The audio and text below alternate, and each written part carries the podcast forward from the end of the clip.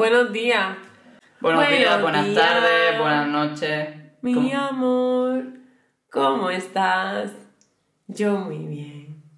Bueno, hasta luna aquí aquí, el ¿eh? podcast de hoy. Entonces aquí. Hola María, Mucho tiempo sin verte, sin desde duda. ayer, ah, así por ser como... Fuimos a comer un coreano. Fuimos a comer a un coreano con un camarero bien guapo. Estaba muy bueno, el que la comida. Ah, vale. Ya, el caso sonaba el coreano. Vale, yo el hombre era y yo, atractivo. bueno, vamos a empezar sexualizando a la gente que trabaja cara al público. El hombre, Me era, parece bien. el hombre era atractivo, ¿vale? Pero la comida también era muy atractiva. Es que el ramen del coreolé María, estamos a 49 grados. eh, me dio No es igual. momento no, de tomar es que ramen. el picante, bueno, pues yo me lo pido, obviamente me lo pido picante. El picante ayuda a regular la temperatura porque te hace sudar El y tu picante cuerpo... daña a tu, algún, a algún órgano. Que no, el picante es bueno. El picante es bueno, Juan. Sí, Que sí. a mí siempre me han dicho que es malo. Pues la gente que, que no entiende. Venga, voy a intentar que nadie me critique ya más cuando digo alguna opinión, porque como veremos en este podcast. No te critican tanto. No me critican, no me critican. no. Tú quieres que te critiquen, pero la realidad es que nos ignoran. Yo O te, sea, te voy a ser sincera, os voy a ser sincera. Yo eh, le he dicho a Juan, vamos a leer comentarios hater hoy, por razones que os explicaremos ahora mismo. pues Pero no es sé que- si se está notando no que hay- no hay un tema en este vídeo. Porque no hay comentarios hater, que no es que yo lo quiera, pero es que los que hay son tan... ¿Cómo decirlo? No sé si decir ridículos, patéticos, sosos... No están muy elaborados. Son, sí, son que no te afectan, que se te olvida el momento de Bueno, leerlo. a ti te afectan que siempre te diciendo, ya me se ha metido no sé quién conmigo. Hombre, porque me sale la notificación en el, Google, en el Gmail de que tenemos un comentario en uñas, drag y terf, que es donde más crítica hay hacia mi persona. Dos. No hay, no hay más. ¿Ah, sí? Yo creo que sí. Eh, el tema de hoy lo tenemos que grabar con un invitado especial, que no puede quedar con nosotros hasta el martes. Hmm. Pero claro, el martes ya es tarde, ya Claro, tenía que haber podcast. Entonces claro. hemos decidido que entre podcast, el, o sea, tocaban dos. El que teníamos con un invitado, que es el de Andalucía, o sea que ya vamos adelantando un poco de qué será, y el de preguntas y respuestas que fue el más votado. ¿Qué pasa? Que no tenemos preguntas, y por lo- por- porque no lo hemos organizado bien, entonces tenéis que dejarnos preguntas en este podcast Sí. Leeremos algunas del vídeo y leeremos todas las preguntas que nos dejen los mecenas en patreon.com barra podcast catastrófico. Vamos, cero preguntas. Escúchame pero- que tengo la botella de agua ya, porque me, me- se me va a secar la boca de leer todas las preguntas que tenemos en Patreon. Desde que no está Noelia, yo no sé, yo voy a hacer un mocho para darle a Noelia la suscripción.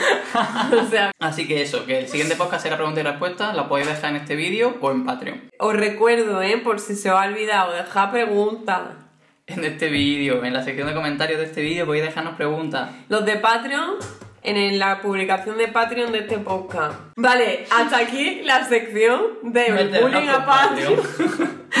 si quieres ser bulineado, pues hazte de Patreon de tu claro. Bueno, ¿quieres comentar algo antes de empezar o empezamos a leer comentarios? Pues sí, quiero decir que hay muchos sitios coreanos en Granada muy buenos. Con muchas opciones veganas. Sí. Bueno, muchas. Algo- Bueno, pero había.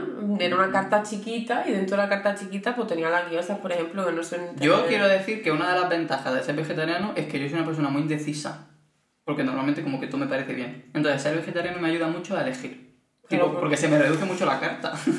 Entonces digo, yo lo agradezco. El primer comentario que vamos a leer es de Mitsu en el último podcast que subimos sobre salir de fiesta. Y Mitsu dice... Hola, llego un poco Pero como que Mitsu tiene una ¿Puedo voz... ponerle pers- voz a cada... a Puedes cada ponerle voz a Mitsu y a quien tú quieras. Bueno, Mitsu dice que le demos un consejo.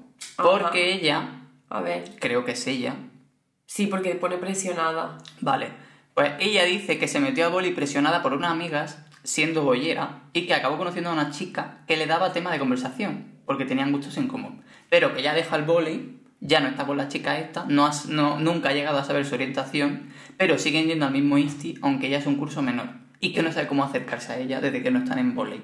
Porque cuando la ve, se echa para atrás. Yo te voy a dar un consejo que es que le coja y que le... Te- violento. No, que coja su Instagram y que le dé un par de me gusta y le escribas por privado en plan Hola, ¿cómo vas? ¿Sigues en volei? Pero si sigue en boli, la que no sigue en boli es Mitsu. Ah, vale. Ella sigue. Claro, la chica sigue en boli. Y Mitsu ya no está en boli, entonces no sabe cómo acercarse. Claro, por eso, oye, ¿qué tal va? Que me tuve que salir y tal. Jo, como he hecho de menos jugar. A mí la técnica de ligar por Instagram no me parece bien. Pero si no se atreve a hablar en persona. Pero es que yo no leo nada de Instagram. Entonces, Pero tú no sabes si Antoñita si lo lees. Claro, pero la gente no puede decidir que se liga. Hay que ligar en la vida real.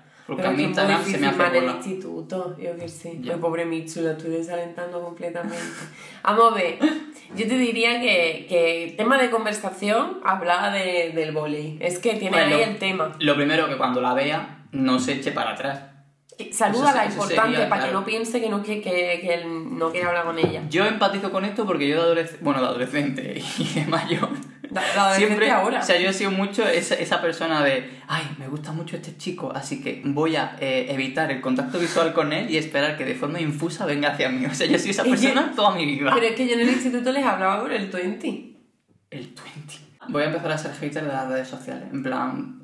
Pero, Juan, tú puedes ser tecnófobo y puedes ser lo que tú quieras, pero tú por tienes que admitir que, es, que las redes sociales es lo que hay ahora mismo. O sea, es que no, no podemos negar que son las herramientas que tenemos ahora. Entonces, vamos a usarlas a nuestro favor. Que no, que hay un montón de gente que no utiliza las redes sociales de Pero- forma habitual. Vamos a ver, tú no sabes si la chavala esta de Mitsu eh, usa sus redes sociales o no. Entonces, eso se ve muy fácil. Le das a seguir en el Instagram si lo tiene privado. Que esto de tener el Instagram privado, ¿qué es? que no se puede mirar, ni bichear.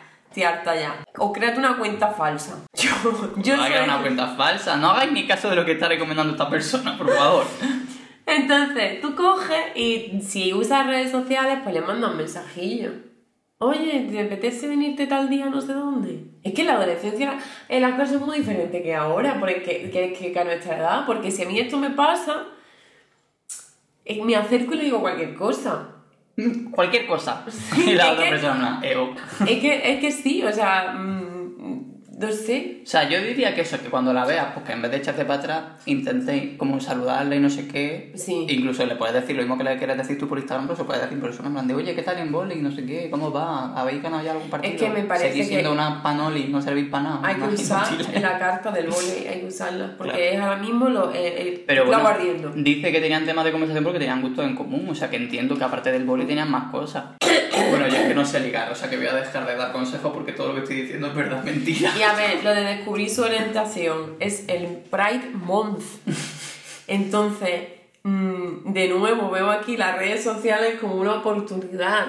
Una oportunidad para ver qué comparte, qué bandera, qué dice. Y si no dice nada, pues a lo mejor porque pasa a las redes sociales. O porque hetero o porque no quiero decirlo. A ver, Mitsu, de verdad que te digo que tú cojas y que uses el volei. Y además, si tenéis gusto en común, cualquiera de esos es una buena excusa. Es simplemente que a ti te pone nerviosa. Te pone nerviosa porque te gusta. Entonces, imagínate que quieres ser su amiga. Además, es más chica que tú. Es decir, Un año. Ya, pero eso ya significa, ¿vale? Que, que tú puedes ir a hablarle, ¿no? No sé, es que yo no me acuerdo del instituto. Yo era, además, yo era una inútil. Yo es que no, no, o sea, nunca empecé, o sea, nunca empecé a ligar. no empecé a ligar hasta los veintipico. Entonces yo en el instituto, cero experiencia, no, no tengo ninguna opinión. Solo eso, que cuando me gustaba alguien, pues claro, no hacía contacto visual porque yo estaba mareado y me ponía nervioso todo el mundo. Oye, y si la ves con su grupo, ¿por qué no te acercas tú con una amiga o un amigo tuyo? Y le dice, ¿qué pasa, Paloma? Suporteando, escúchame, suporteando. Pero no hemos comentado la cosa más importante del comentario de Mitsu. Que es que Mitsu dice, un besazo muy grande y no paréis de hacer estos podcasts por fin que me dan la vida. Vamos. O sea, esto significa que nosotros somos como dioses creadores de la vida de Mitsu. Somos Claro. el soporte vital de Somos Mitsu. un pilar fundamental de la Sí. vida. Es que de hecho, y, y mira Mitsu lo que ha conseguido, que es que este podcast la mitad va de ella.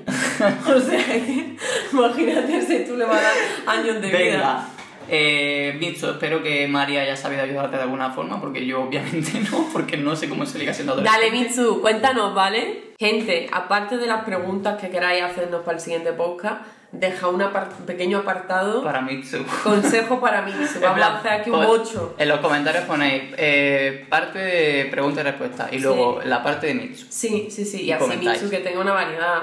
Y Claro. sobre todo si ahora mismo hay gente de su edad, yo es que yo ya me siento A lo mejor anciana. Paloma ve el podcast. A lo mejor una de las cosas que tienen en común es que las dos no escuchaban. Y, y ¡oh! Ojalá. Paloma, di, soy Por Paloma. Por favor, si acabáis juntas, No Oye, a la eh, boda. ¿Sabes que hay parejas que han, en plan, han empezado a ser pareja porque se conocieron en alguna firma mía o no sé qué? Y luego me dicen, ay, estamos juntos porque nos conocimos en plan en la, cuando firmaste el libro no sé dónde, tal y cual. Es como, tío, estoy harto de ser la Celestina de todas las parejas menos de la mía. Ya, Y podría, inexistente, por alguna otra de esa parte. gente podría presentarte a otra gente. Claro, yo empezaría a decir ya, oye, aquí esto no está Sí. siendo recíproco. A partir de ahora, cuando vayáis con el libro, para que os lo firme, vais también con vuestro número de teléfono y un pequeño resumen de cómo sois para que jugamos selecciones. No, no quiero ligar con la gente que viene por el libro, quiero que ellos me hagan de Celestina con la persona. Vale, es como si te llevaran el currículum. Claro, Te dejo el pero- currículum de mi amigo. Claro, eso. Pero es el, el amigo que, que, que quiere salir contigo, el amigo, ¿no? O que no me piensa- conoce, pero esa persona piensa que haremos buena pareja. Sí, sí. Claro, eso es lo que yo necesito.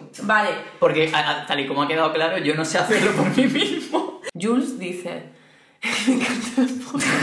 Bueno, para la gente que no nos está viendo... Ah, no, no, no está viendo nadie. El comentario de Jules está acompañado del avatar de la foto de un perro con gafas y un jersey. y un jersey. Bueno, dice Jules, no tiene nada que ver con el podcast, pero tengo una pregunta para María. Y se quita las gafas, Juan, porque es muy serio. Es una pregunta muy es muy importante, seria, ¿vale? sí. El otro día mi mejor amiga quedó con una compañera de clase suya con la que se lleva bien.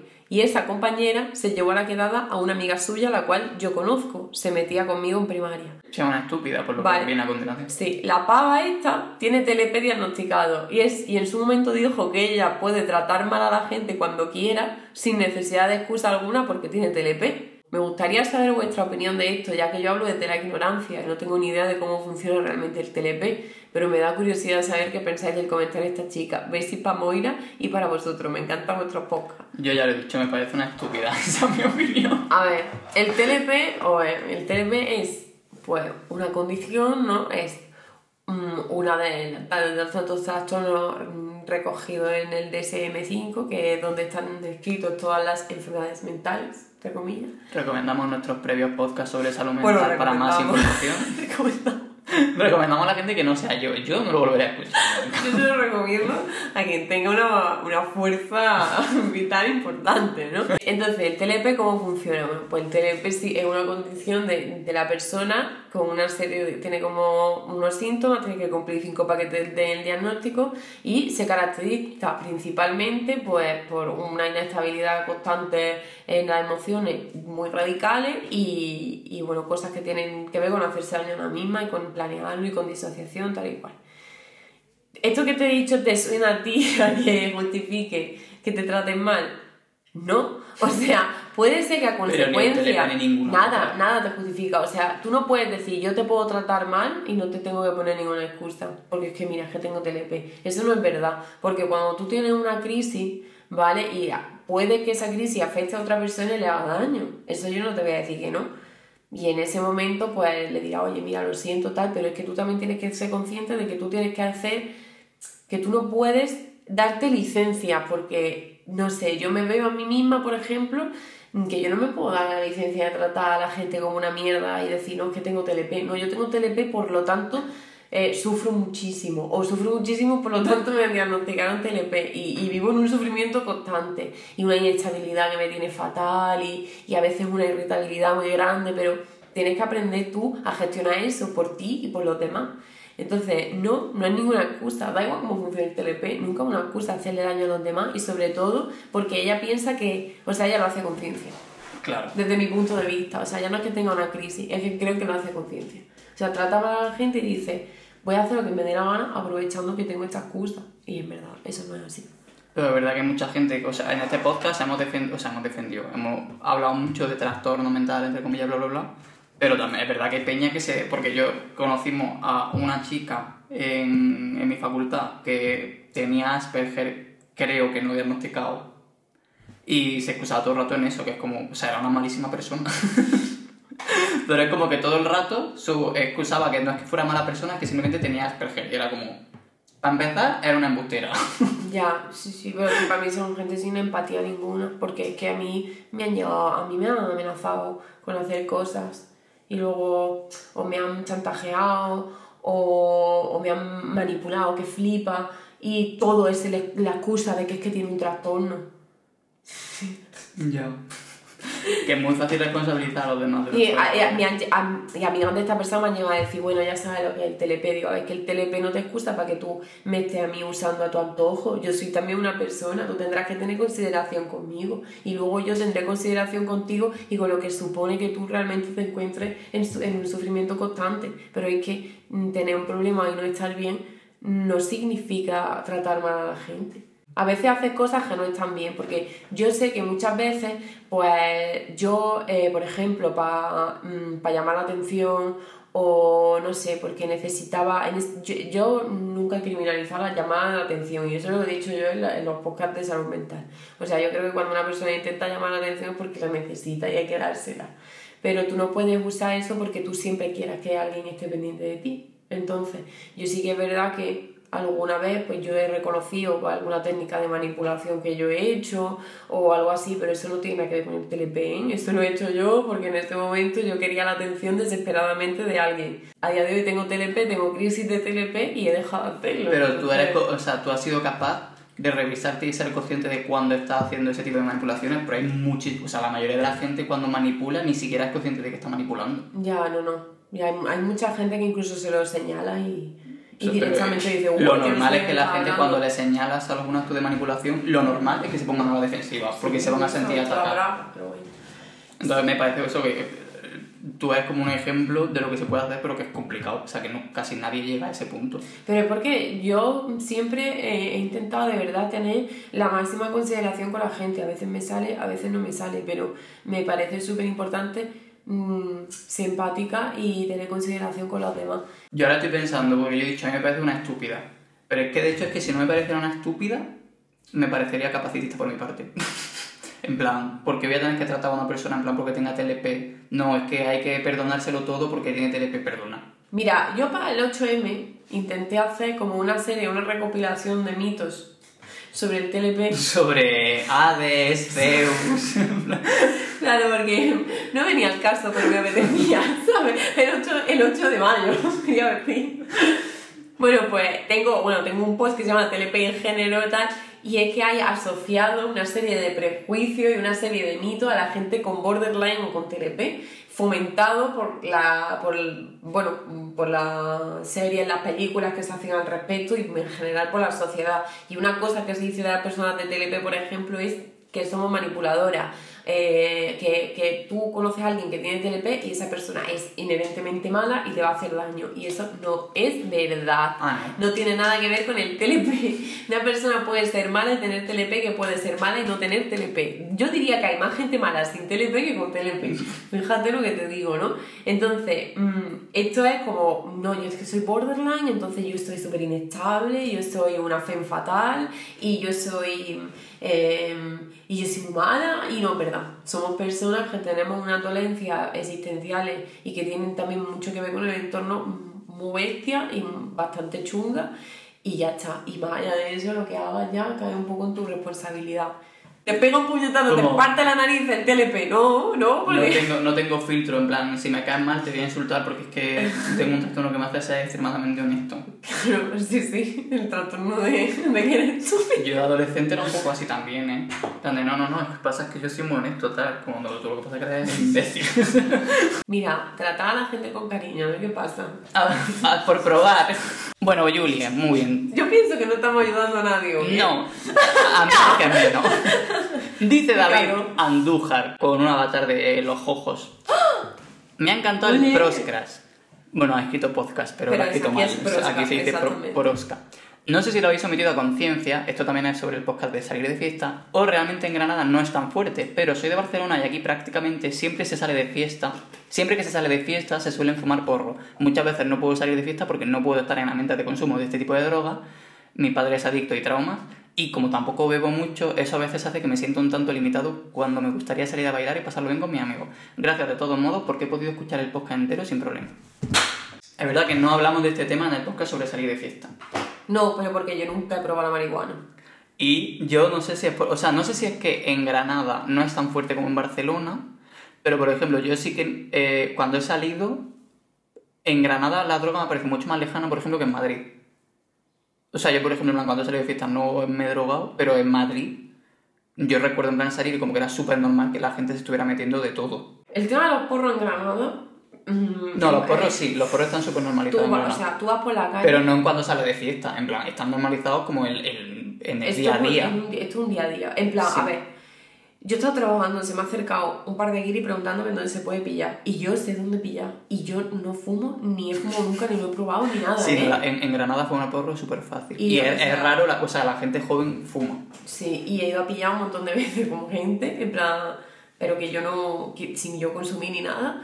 Y, y la gente es una cosa de normal. Y hay un montón de coffee shop aquí. Ya, ya. Pero luego cuando sales de fiesta, el- A ver, de fiesta, pues eh, estará el que se fume su porrillo, pero la verdad es que yo pienso que lo, que lo otro que te iba a decir es que creo que no nos juntamos con gente que se ya, drogue. ¿eh? que yo creo que es nuestro círculo. O sea, es que ¿quién, quién, con quién salimos que se ponga ah, siquiera tabaco, sí que, que nadie fuma tabaco tampoco. Somos el típico grupo que nos paran en plan, oye, ¿alguien tiene fuego? Y que nadie, tiene, fuego. porque nadie fuma, es que es muy fuerte. Pues que De hecho, yo flipo con que las nuevas generaciones estén fumando mucho más que nuestra generación. En plan, a mí como que el tema del tabaco me pilla ya como súper lejos, en plan yo es de... que pf, no me gusta ni creo que vaya a gustarme nunca. He fumado de vez en cuando, porque de vez en cuando sí fumo tabaco negro, cuando me, me da una paranoia fumo tabaco negro.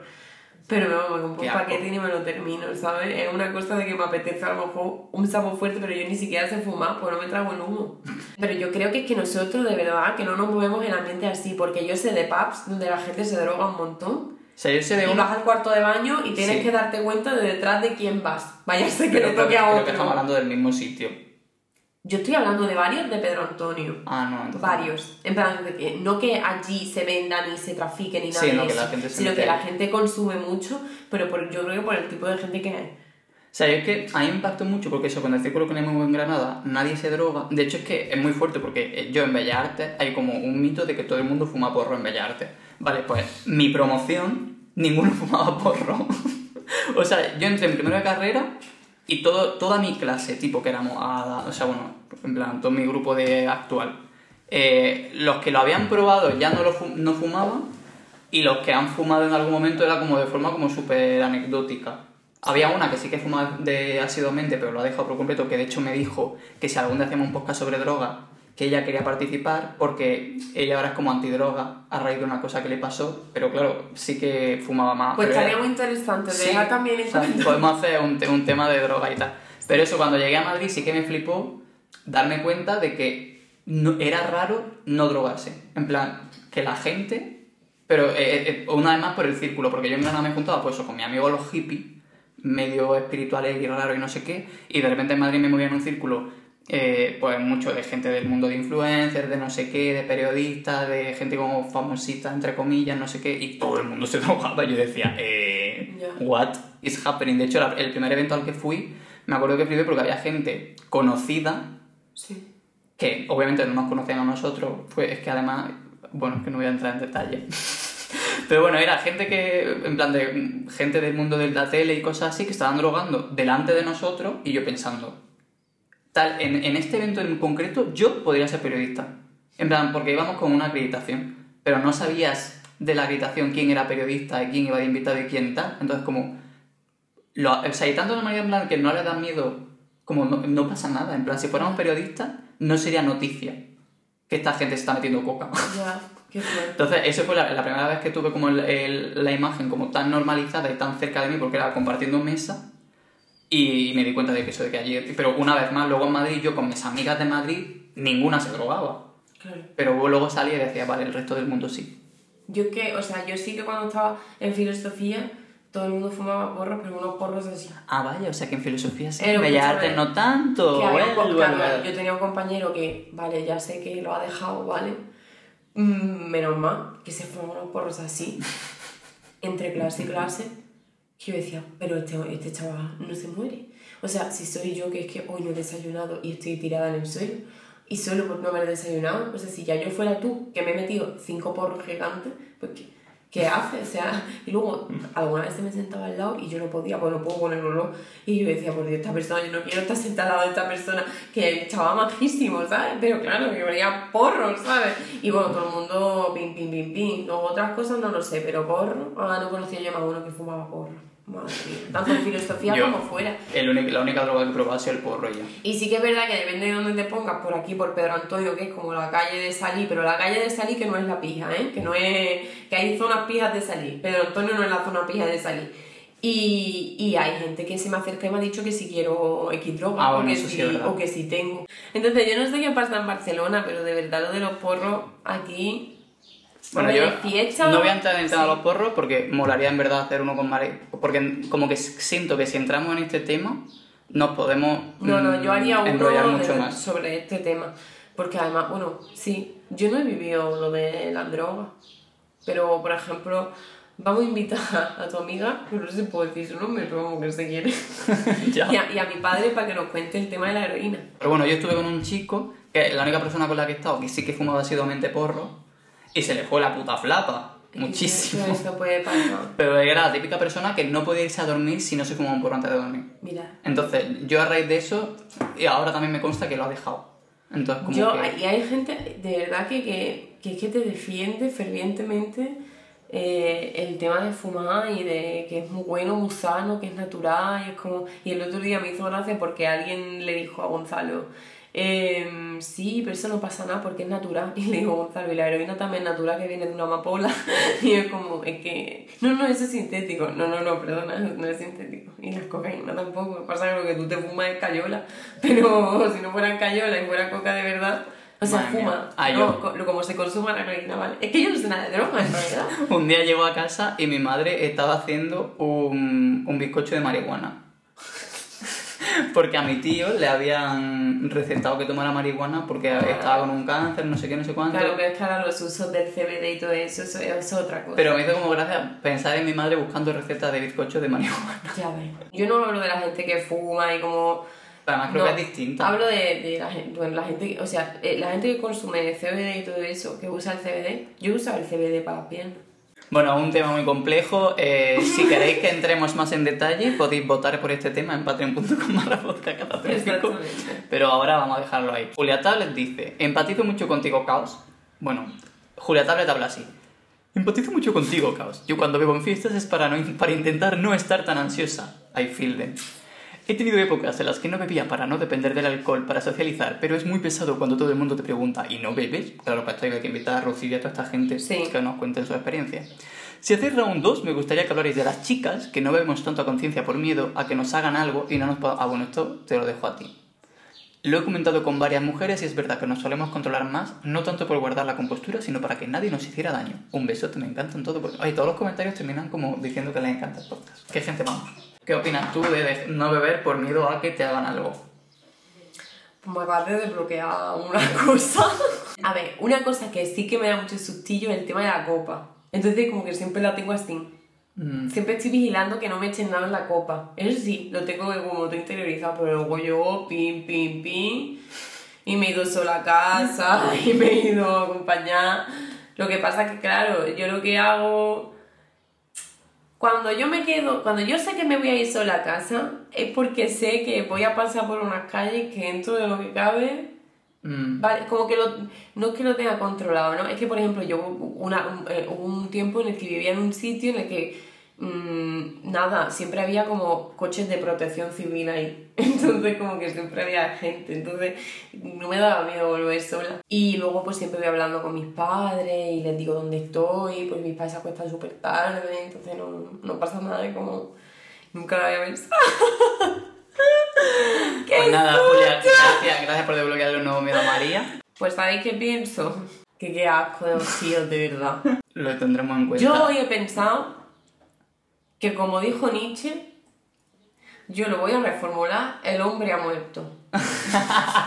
Bueno, y con la parte que respecta a mi persona, eh, me parece importante, en plan, lo- eso lo de... Pero es que lo que te decía a ti antes, que parece complicado llegar al punto, porque yo no, me, yo no bebía con ansiedad, pero era consciente. O sea, yo tardé en darme cuenta de que bebía por ansiedad.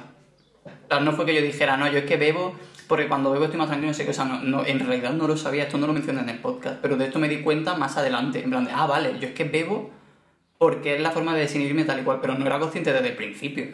Entonces, el hecho de que digas que cuando bebes en fiestas para intentar no estar tan ansiosa, en realidad ya tienes como un, un paso de, en plan, más cerca de la ayuda, que es que ya eres consciente de lo que te está pasando. O sea, yo mi primer paso fue darme cuenta de que, ah, vale, esto es un problema. ¿Por qué no dices cuando te preguntan que no bebes y le dices que tengo ahí el coche? Te dejen en pala. O que no, o sea, es que hay que ya normalizar que la gente no vea y ya está. Ya, ya, también es verdad. Y no bebe, y tú, claro, mira, te saca tu botella de agua y dices, como tú no sí, bebo. Y yo que soy una guana, yo tengo que beber igualmente. Bueno, que, ah, iba a decir otra cosa sobre el otro tema. O sea, mm, es que, ¿qué te voy a decir? Es que me parece horroroso. Es que mandaría un mensaje a, a las mujeres y les daría algún consejo, como lo que yo hago antes, de que cojo siempre por calles principales, no sé qué, aunque en realidad da igual porque los tíos son asquerosos, pero solo os quería decir un mensaje a los hombres asquerosos que, que, que tenéis pensamientos de hacer cosas sin, sin consentimiento a la gente, que, que me está bien, que soy repugnante, que yo espero realmente que algún día caiga un rayo, ¿sabes? O sea, Me que, Me está acordando del momento heroína de Inés ayer. es que yo me estaba acordando de eso también, hasta que no lo he dicho, pero eso fue increíble, yo necesité aplaudir a Inés, ¿sabes?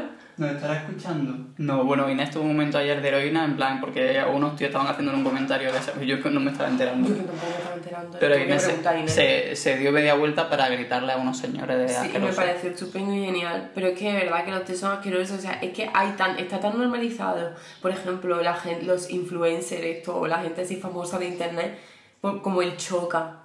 Que dice, mm, cuando estaban las chavalas borrachas, es el momento para acercarte eh, a, a ligar con ella. Cuando una chavala borracha, la dejas tranquila, que esté viviendo eh, como sea su borrachera, y la dejas en paz. Porque nadie te quiere, nadie os quiere. Hay que Es escuchar a Malcolm in the Middle. es que escuchan, ¿por qué? Porque en Malcolm in the Middle hay una escena en la que Malcolm, la chica que le gusta, está borracha y se le insinúa para acostarse con él y él la rechaza porque está borracha. Entonces luego le dice al hermano mayor en plan de, "Jo, soy un pardillo, se van a reír de mí porque ella me estaba pidiendo y aún así la rechacé, no sé qué dice. Bueno, a mí esta historia lo único que me parece es que está siendo un tío en condiciones que no quería aprovecharse de una mujer en una situación de tal. Malcolm in the Middle, ojo, principios de los the Middle, Te 90. iba a decir Malcolm in the Middle, que tampoco es que sea la serie ejemplo de maternidad ni de nada. Que no, que tiene muchos Lo de momentos, maternidad eh. está muy chulo. Gracias Eh, por el podcast. A ti. Dejé de beber hace varios años y es una de las mejores decisiones que he tomado en mi vida. Tuve la suerte de que en mi ciudad había un colectivo anarquista antidroga y gracias al apoyo de mis compañeros no me sentí solo en el proceso. Ánimo a la gente que quiera dejar de beber alcohol a superar la barrera de la presión social. Y me parece súper importante el que haya dentro de los colectivos de, de lucha social colectivos antidroga. Porque hay muchísima gente, muchísimos colectivos que no se declaran antidroga porque hay mucha gente dentro de los colectivos que defiende el uso de la droga. Y yo te voy a decir una cosa, que tú hagas uso de la droga según tú, pues súper controlado, súper chachi, todo bien, no significa que la droga en sí no sea algo que haya destruido vida. Yo estoy leyendo un libro que va sobre la heroína y estoy obsesionada, solo hablo de, de heroína, verdad. María, tienes que dejar de leer.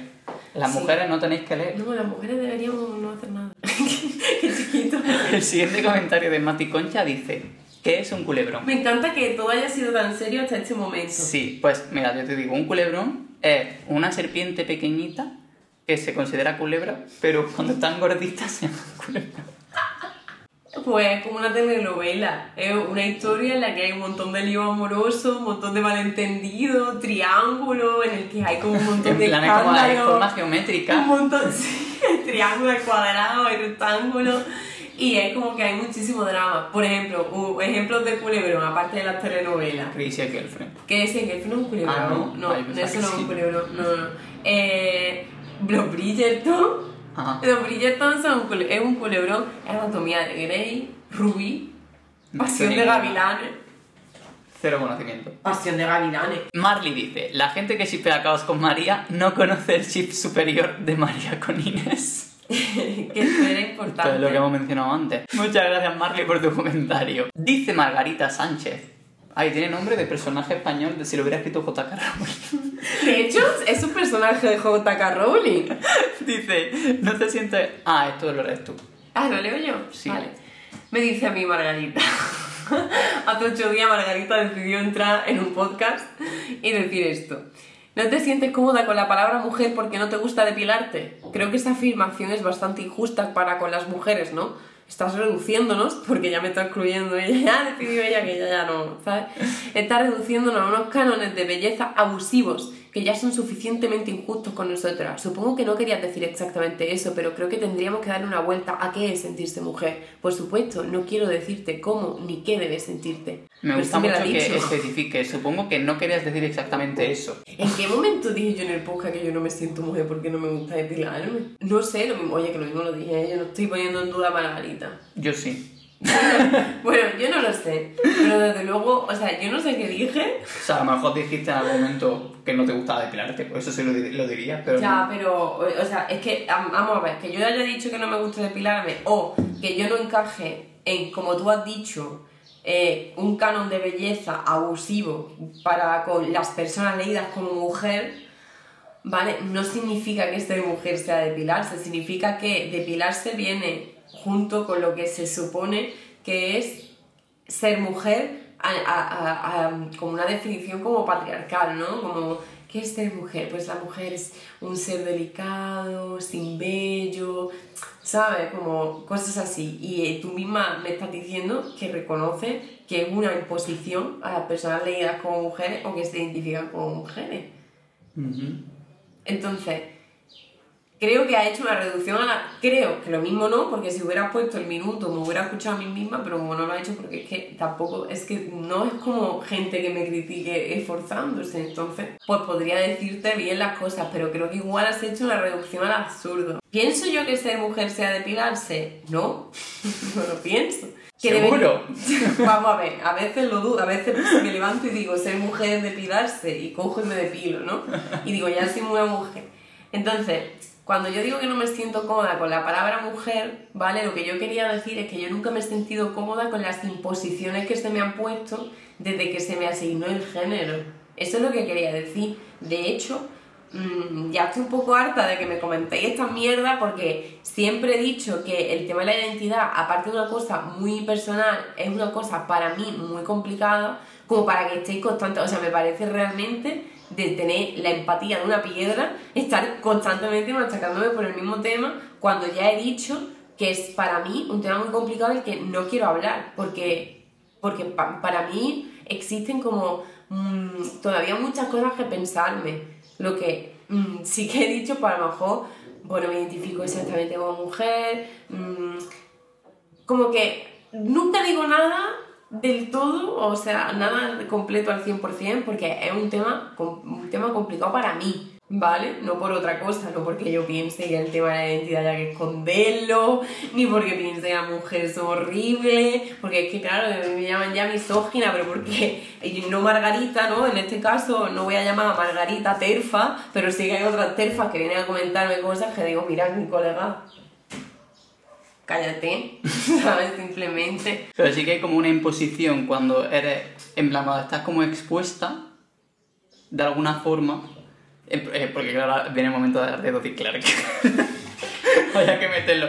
Plan, me estoy acordando de que Dodie habla- eh, eh, tenía un discurso muy similar al tuyo en el sentido de que hubo un momento en el que casi que le exigían que saliera del armario como no binaria. En plan, a raíz de cosas que ella estaba planteando, diciendo lo que sea, porque ella pues, públicamente como que compartía su inseguridad y su duda y tal y cual.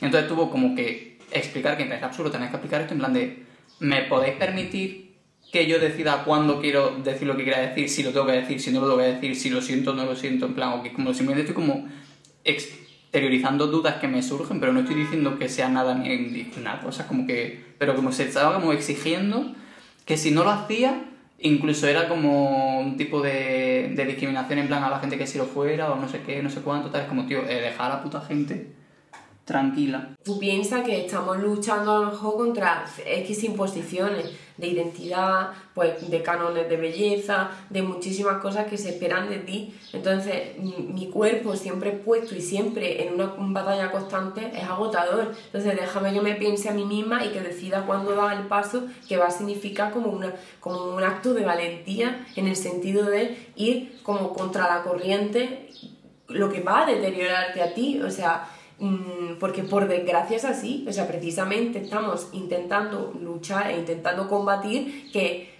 cuando tú expresas tu identidad o cuando tú expresas tu orientación, mm, no, pas, no, no, no sea una batalla en la que te desgastes, sino que puedas libremente serlo.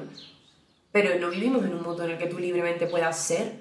y te puedas deshacer de capas y de imposiciones y salir indemne. No es así. Eso sería poco realista y sería injusto porque es que no es verdad. Entonces a mí me parece también injusto que yo, que siempre he expresado, creo las cosas con duda o, con, con un momento de decir, mm, a ver, esto es una reflexión y una introspección que tengo que hacer yo, ¿vale? Y cuando a lo mejor yo lo tenga claro, pues lo diré o no lo diré, depende, no lo sé. Depende de también, o sea, de, mi salud mental, cuánto pueda yo afrontar. La verdad es que a mí lo que me parece injusto son estos tipos de comentarios. Y ya, y ya zanjo los comentarios de mierda del podcast Uñas Drag y Terf, en el que creo que soy bastante, bastante suave, ¿vale? Porque, porque mm, para mí las transodiantes eh, sois las personas más violentas mm, que existen. Una bueno, dentro del grupo de personas violentas estáis ahí compitiendo con puestos con otras personas, de verdad. Y, y yo que, mm, y no sé, no sé, es que, es que simplemente soy violenta y si os, molesta que lo diga, pues dejad de atentar contra la, la, las identidades de otras personas. Yo no estoy atentando contra la identidad de ninguna mujer, estoy eh, atentando contra su odio, intentando combatir su odio. Y ya está, no sé, la verdad que también te digo, creo que puedo decir libremente que no no me, nunca me ha parecido bien el tema de la depilación, sobre todo porque a mí la depilación me hace un daño físico. Entonces es como, para mí un tema que está muy presente porque, no sé, cada vez que me depilo me hago sangre porque tengo una condición en la piel y me hago daño. Y cuando no me depilo que tengo pelo. Y es como, por Dios, solo quiero estar sana. Y para mí estar sana es tener pelo porque no me lo puedo quitar. No sé, es que yo qué sé muy bien, me ha gustado mucho todo lo que has dicho. Segundo cada cosa desde mi posición privilegiada. Y cada culo, cacaculo, cacaculo, que no va de ahora un comentario estupendo. O sea. Cacaculo. Ah, bueno, y por si, claro, en verdad está bien elegido este comentario. Siguiendo en el tema, Cacaculo dice: Tarántula Caos, una preguntita. ¿Cuáles son vuestros pronombres? Pues ella, ella, me da igual. Y yo, él, porque soy un hombre cis básico. Gato Ark por, en plan, ya para terminar en lo alto, dice, ¿qué pinta uñas usáis vegan? Claro, yo quería leer este tema porque yo quería recomendar los pinta uñas veganos. O sea, de hecho, cuando ha dicho María, uy, coge este comentario, yo he dicho, ¿es sarcasmo? Vale, os recomiendo Pink Duck London, ¿vale? que son pinta uñas de un euro, que duran muchísimo, este no es de pinta de hondo, pero bueno, eh, que duran muchísimo, son veganos y cuestan un euro, hola, o sea, tiene una variedad de color espectacular. Luego, Essence también es vegano, W7 no sé si tiene pinta uña, pero también es vegano. ¿Y qué más marca uso yo? Yo es que creo que básicamente uso los de un euro. Pues este ha sido el podcast. Mm, pedimos disculpas por lo aleatorio. Resumen, dejad de criticarme ya. No, resumen, decidnos tenéis dos tareas. Una, dejarnos preguntas para el pregunta y respuesta. Y dos, ayudar a Mitsu. Y, y ya está. Que muchas gracias por escucharnos. Suscribirse al Patreon. Ah, no lo hemos dicho, pero es que tenemos 8.000 suscriptores en YouTube. Hemos llegado a los 8.000. Nos vemos dentro de dos semanas. Y ponerse crema de eso. Eso, muy importante. Hidratarse muy bien si está ahí en España, que ahora estamos en plena hora de calor. Nos vamos, que nos vamos. Yo me voy a morir de calor aquí, de verdad me está imaginando lo que yo estoy sufriendo. ¡Hala! A tomar por culo.